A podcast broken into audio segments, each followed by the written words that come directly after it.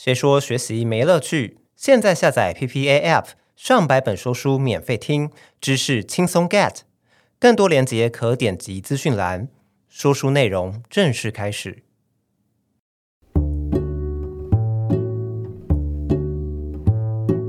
Hello，欢迎收听今天的边说书，我是边说书的编辑 Lily。如果你是一位需要早起的上班族，一整天想必是从通勤开始。从家里往公司出发的过程中，你又是怎么移动的呢？有人开车，有人骑机车，有人搭捷运，也有人走路。一样都是往前，一样都是通往某个目的地，但每一种交通方式，身体的感受都不一样。在忙碌的现代生活当中，你一定看过那种叫你慢下来，注意身边风景的广告。要你留意平时不曾注意的城市风景，而慢下来最好的方式就是走路。我们今天要来介绍的就是这么一本谈论走路的哲学书，叫做《走路也是一种哲学》。这本书的作者是法国的哲学家，他的名字是斐德利克·葛霍。在这本书里，作者带我们了解在文学、历史与哲学领域中，走路是如何给人们启发的。他更认为，走路就是忙碌现代人面对焦躁不安与空虚的解药。本篇说书，我们将透过不同的哲学家故事，带大家了解走路如何为生活和思维带来改变的契机。再来，我们会以身体跟心灵两个不同的面向，进一步认识走路这件事，该怎么透过身体跟心灵的交错影响，带给人类思维与感受上神奇的改变。首先，我们先来聊聊什么是走路呢？这个对人类来说再自然不过又简单的动作，把一只脚拉起来放到另一只脚前面。你或许会想问，那么多种移动的方式，为什么走路这件事情能跟哲学扯上关系，而不是开车或者是其他移动的方式呢？以移动的速度来看，走路太慢，效率又低。但这本书的作者认为，在追求快速、崇尚竞争的现代社会，走路的慢反而凸显出它的意义。作者在这本书用散文的写作方式，向大家呼吁：走路不仅仅是走路，它也可以是一种生活哲学。只需要一双脚，马上就可以出发。你也可以将它视为是一种迷你版的旅行，只需要享受当下，不必等待某个人。你的听觉、嗅觉、视觉这些感官的体验，都会和路上的每个沿途风景一起放大感受。你可以想象一下，用不同的方式经过家里附近的大公园，看到的风景会有哪里不一样？在不赶路的状况下，如果你选择开车经过公园，应该咻一下的就过去，并不会太注意公园的细节。但如果你选择步行经过公园，不仅选择的路线变多元，你身体感受到的环境敏感程度也会被打开。原本开车一秒就会呼啸而过的风景，因为步行反而会让风景就这么突然的在你面前展开来。于是你必须要迈开脚步，从树的这端走到那端。人的声音、风的声音、鸟的声音都会变得清晰许多。作者在这本书中还有另外一个有趣的见解，他说。走路并不是一种运动。听到这句话，你可能会想质疑说：“我走路消耗这么多卡路里，难道不算是运动吗？”我想，作者在这边所想表达的是，走路跟体育运动两者之间有着本质上的差别。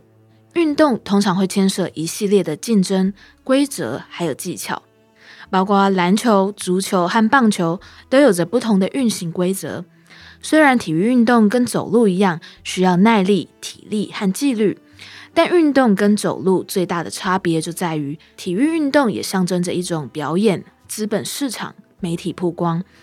体育运动会关注胜败、荣耀跟经济效益，但走路就单纯许多。走路是物理性跟心理上的慢下来，并不存在各种比较或是资本效益。走路的时候，只要带着两只脚，还有什么比走路还要容易说走就走的活动呢？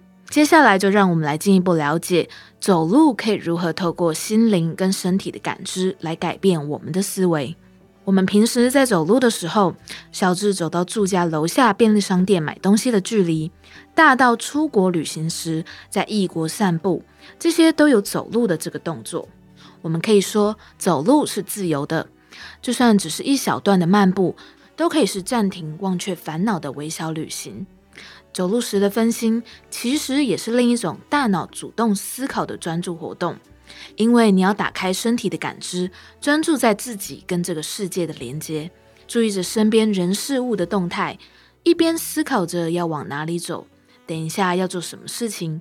这个时候，你会意识到自己不但同时是世界的观察者，也是世界的参与者。哲学家尼采在他的著作当中就常提到走路这件事。他的人生后半部长期受到病痛的影响，但唯有走路的时候，他会感觉到自己掌控了世界跟人类。而且在走路时，他的脑袋总会浮现不同的灵感，他因此着迷于在户外思考、想象与探索各种事物。在尼采的生命经验里，是由各种失去、分离和孤立所组成的。不仅亲人在自己的成长过程中陆续死亡，在人生的下半辈子里，也被各种身体病痛困扰。或许是因为这样的孤独处境，让他能更专注在眼前的视野。他是一个耐力十足的走路者，走路对尼采而言，就像是创作必备的要素一般。在经历过无数的伤痛之后，尼采隐退山林，开始了无人能及的走路之旅。他曾经在书中写道。我们不是那种坐在书中思考的人，我们的想法不会等待书页的刺激，我们的品格是在自由的空气中养成。当然，对一般人而言，走路是一种最低限度的活动，将人从工作中拉出来，让久坐弯曲的身体得以舒缓，恢复成良好的状态。从上述所分享尼采的经历，便可以知道，尼采面对走路的态度，就像别人面对工作一样。而他则是边走边工作，在走路的时候思考，思考的时候走路。尼采的人生苦痛也因为走路得以休息暂停一下。关于尼采，他还有一个有趣的譬喻，他曾经说过，人写作不是用手写，而是用脚写的。他举例，舞蹈家的耳朵是悬挂在脚趾头上的，因为当他们聆听到好的音乐时，脚便会忍不住的想跳舞。思考与写作对尼采也是一样的道理。看脚有没有竖起耳朵仔细聆听，就知道他的思想启发有没有在好的状态。走路时脑袋流动的思维，也可能是某个灵光一闪，在某个当下被哲学家、音乐家或艺术家给抓住，因此写下了他们的第一个字、第一道音符和第一道色彩。这些美好的创作往往都需要结构完整的组织和思考，但走路所带来的却是重要且珍贵的第一步，也是通往复杂缜密思考的第一步。然而，走路这件事也常跟孤独这个词汇连接在一起。或许你不禁会想问：走路真的得一个人吗？答案不是非得不可，但两人以上的走路。难免会为了配合彼此，在身体跟心灵的状态上都难以专注在自己身上，因为走路的关键是找到自己的律动，并且加以保持。而每个人都有着自己独特的律动。从另一个角度看来，其实走路从来都不是一个人的事情。哲学家梭罗便在他的经典名作《湖滨散记》写道：“整个早上我都有凉伴在身边，直到有某个人登门拜访。”这句话的意义涵盖了两个面向，一个是指人经常遇到另一个人之后，才开始意识到孤独以及自己跟他人的不同。我们在与别人对话时，其实也是为了要让对方了解自己的表达，而把自我展现这件事情给强调出来，让我们不得不开始面对个人经验跟过去的回忆，开始要向别人解释自己的每一个想法。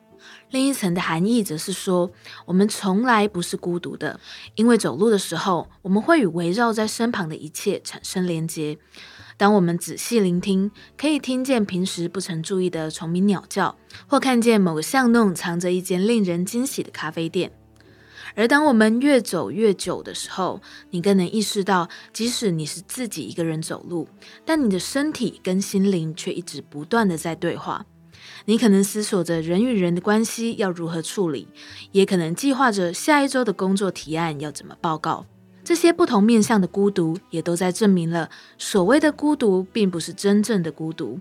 只有当你无法自我对话，而将心灵寄托在被动接收娱乐的时候，空虚才会找上你。有句俗话说：“走路可以让人放空。” Solo 认为，走路所带来的真实感受，不仅是踏在土地上的踏实感，也会让人感觉不到自己特别有在做什么事，因为走路对人类而言就是如此自然的事情。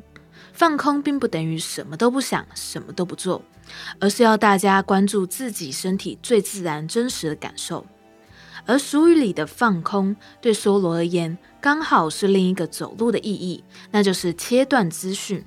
他举新闻报道为例，新闻在被报道的那一刻起，就变成旧的新闻，但新闻会源源不断地产出，最后不断地互相取代、重复、被遗忘。梭罗用新闻产制跟社会中运作的逻辑来解释：当我们生活被卷入某个循环时，我们就会成为循环的一部分，非得知道下一个环节是什么。当我们不断地被媒体跟新闻资讯疲劳轰炸，我们对接收资讯的感知可能会变得麻痹。对梭罗而言，走路不是重新的找回自己，而是赋予自己重新创造自我的可能性，避免陷入思想循环的牢笼里面。当我们看到喜悦、乐趣、幸福这几个词的时候，可能会认为它们所代表的含义不会相差太多。但这些词汇在以前可是被古代圣贤给精细区分的，因为当时不同的哲学派别，这些名词的定义之间都有着不同的差异。不同门派对于追求圆满的叙述有着不同的见解，有的门派关注幸福，有的强调平静。但走路却是唯一一个所有门派共同认可的经验。走路几乎可以说是哲学入门的实践，带领大家进入不同哲学思维当中。在这边，我想跟大家分享书中提及的两个走路状态，一个是乐趣，另一个则是喜悦与重复。感受乐趣的关键在于与他人交汇与邂逅，像是与朋友去逛百货公司买新衣服是乐趣，吃美食餐厅、跑各种质感的咖啡店也是一种乐趣。但乐趣这个状态会因为它的重复而减损感受乐趣的强度。但人类在走路时无意的邂逅，却可以找到那种纯粹感受的乐趣。就像在走路的过程中，找到从前没有注意过的有趣店家是一种乐趣。或是看见路边有趣的场景，而让你突然想到一段旋律，这也是另一种乐趣。每一次走路的乐趣都会是不一样的体验，即使是同一个路线，也会有不同天气、时间跟不同人的出现。我们讲到另外一个状态，则是喜悦。喜悦通常是伴随着自我肯定感而来。当我们的身体经过长时间的活动，自然会感觉到疲累。但累积的疲累，经过一小段休息后，那一段接近圆满的喜悦感便会油然而生。身体劳动的喜悦感就会逐渐转换成安逸舒适的感受，就像你运动当下的劳累，会在休息之后转换成愉悦感，并且改善焦虑的情况。我们在前面说到了许多走路的优点跟重要性，但走路也有着看似缺点的一面，那就是走路的动作单调、重复，而且沉闷。不过，作者解释，正是因为如此，走路也从来不会无聊。因为无聊跟单调是两个截然不同的概念。无聊是没有计划跟目标，无所事事的空转；单调则是走路的一种特色。走路它有着目的地，处于移动的状态，踏步的动作呢，带着规律还有律动，所以它本身并不是完全的没有目标的空转行为。就像我们前面谈到尼采一样，身体的苦痛让他不想要待在原地，为了让自己的心灵动起来，所以他开始走路。当身体动起来，接着心灵受到刺激，思考便也会开始启动。而走路有着极高的重复性，其实就跟音乐一样，音乐有了律动跟节拍，旋律就可以朗朗上口。当走路的步伐构成了一种连续性，许多音乐家跟哲学家便可以在走路的当中找到重复所带来的巨大力量。就像是有时在重复的步伐当中，也会浮现一种绝对平静，不再思考任何事情，也不受到任何烦忧打扰。今天的说书到这边也接近尾声了，最后我们来复习一下今天说书的重点。走路缓慢的速度，在追求快速、崇尚竞争的现代社会里，反而凸显出了它的意义。它不是体育运动，却是人类行进的最基本单位。它带来的身体感知，与我们在骑车、搭捷运的时候完全不一样。走路打开我们的身体感受，就像是尼采也因为走路可以专注在思想的钻研。他不坐在书桌前面工作，而是边走边思考，用脚聆听世界，感受身边发生的事。梭罗则透过走路断开资讯，避免落入循环的回圈，让每一次的走路都可以重新打造思想的创意。我们透过乐趣、喜悦来认识走路给我们的安逸感，也透过重复这件事来认识无聊跟单调的差别。最后，想跟大家分享另一位来自法国哲学家蒙田的一句话。他说：“假如我让思想坐着，他就会打瞌睡。走路时，我的心思不会孤独，因为双脚就像在撩拨着它。为了刺激思考，让情绪更敏锐。”创意也更丰富。我们的心灵运作需要借助身体的实践。当我们的思绪卡住的时候，继续待在原地烦恼也不是什么好事情。不妨试着起身走路，让思绪重新动起来吧。感谢你的收听，我是耳边说书的编辑 Lily，我们就下一集再见喽。